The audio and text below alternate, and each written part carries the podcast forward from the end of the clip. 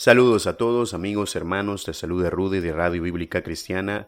Gracias por escuchar nuestro cuarto episodio de Teología Sistemática. Damos gracias a Dios por este medio que nos permite compartir su palabra. Este es nuestro cuarto episodio de la serie Teología Sistemática de nuestro podcast de Teología Cristiana eh, de Radio Bíblica Cristiana Nicaragua. Nuevamente, gracias a Dios por su misericordia, por su bondad que nos permite continuar con nuestra serie. ¿Qué vamos a estudiar? Hoy comenzamos con la palabra de Dios. Este sería el estudio de la bibliología. ¿Qué es bibliología? ¿Qué es lo que estudiamos con la bibliología? Estudiamos la inspiración de las escrituras, la autoridad de las escrituras, la inerrancia, la preservación, la enseñanza y predicación de las escrituras y la obligación para con las escrituras. Entonces, Comenzamos. Cuando nosotros hablamos de las doctrinas de la palabra de Dios, las escrituras, la doctrina, la doctrina, la enseñanza de todas las escrituras, de toda la Biblia, es la más absoluta y fundamental de todas las doctrinas. ¿Por qué es así? Porque es el fundamento de todas las demás enseñanzas. Nosotros al entender, al reconocer, de que la palabra de Dios, que, la Biblia es la palabra de Dios, que es inspirada por Dios, dada por Dios, es, es dada por Él, nuestro Señor y Creador, entonces todas las demás enseñanzas de la palabra de Dios sabemos que viene de Dios y por esa razón tienen autoridad. Entonces, la doctrina de las escrituras es totalmente fundamental de todas las doctrinas porque es la única fuente verdadera de toda la verdad cristiana, la única fuente verdadera de toda la verdad cristiana. En las escrituras nosotros encontramos muchas, muchas y muchas veces estas, estas declaraciones contundentes acerca de que son la palabra de Dios. Los profetas lo hicieron cuando cuando, ellos apelaron a la palabra de Dios como fundamento para todas las promesas y todos los juicios de, Dios. Nuestro Señor Jesucristo también, los, eh, los apóstoles eh, también, el fundamento en las escrituras sobre toda la doctrina cristiana. Ellos ahí, ahí está, fundamentaron en las escrituras todas las enseñanzas cristianas, toda la doctrina cristiana. Cuando nosotros leemos el Antiguo Testamento, la Biblia nos dice dos mil quinientas veces que son que Dios es el autor de toda de todo lo que está escrito en el Antiguo Testamento. Eso lo podemos encontrar en Isaías 1:2. Cuando leemos Isaías 1:2, oíd cielos y escucha, y escucha tierra, porque el Señor habla. ¿Entendemos, hermanos? ¿Entienden, amigos? Oíd cielos y escuchad, escucha tierra, porque el Señor habla. ¡Wow! Esa es una excelente y gloriosa afirmación de nuestro Dios. Él habla, el Señor habla.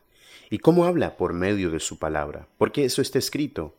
Y, y luego Comienza a hablar el Señor, hijos crié y los hice crecer, mas ellos se han rebelado contra mí.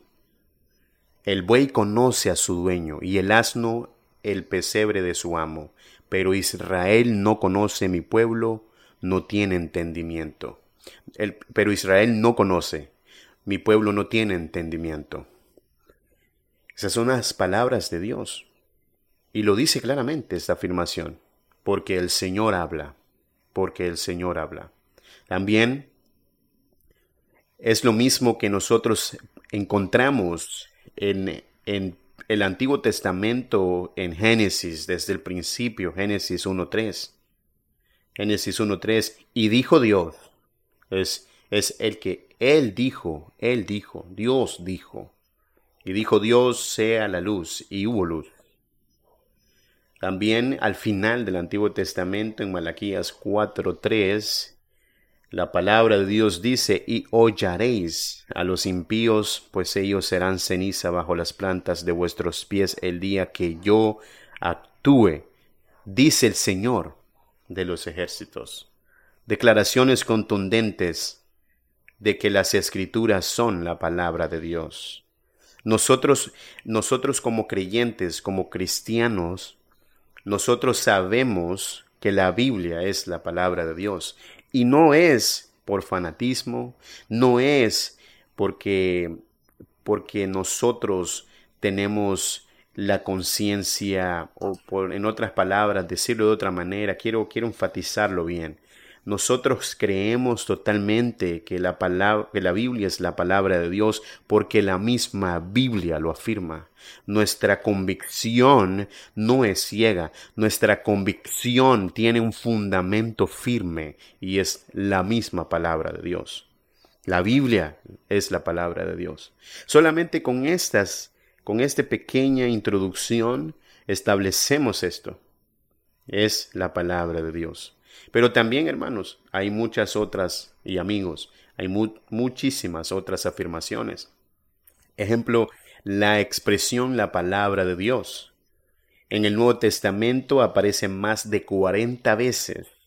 Y también, ¿verdad? Por ejemplo, cuando vamos a Marcos 7:13, invalidando así la palabra de Dios por vuestra tradición la cual habéis transmitido y hacéis muchas cosas semejantes a estas, invalidado así la palabra de Dios.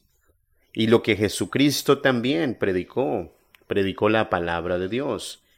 Cuando dijo, y aconteció en Lucas 5.1, aconteció que mientras la multitud se agolpaba sobre él para oír la palabra de Dios. Y ese mismo fue el mensaje que enseñaron los apóstoles, Hechos 4.31. Después que oraron, el lugar donde estaban reunidos tembló y todos fueron llenos del Espíritu Santo y hablaban la palabra de Dios con valor.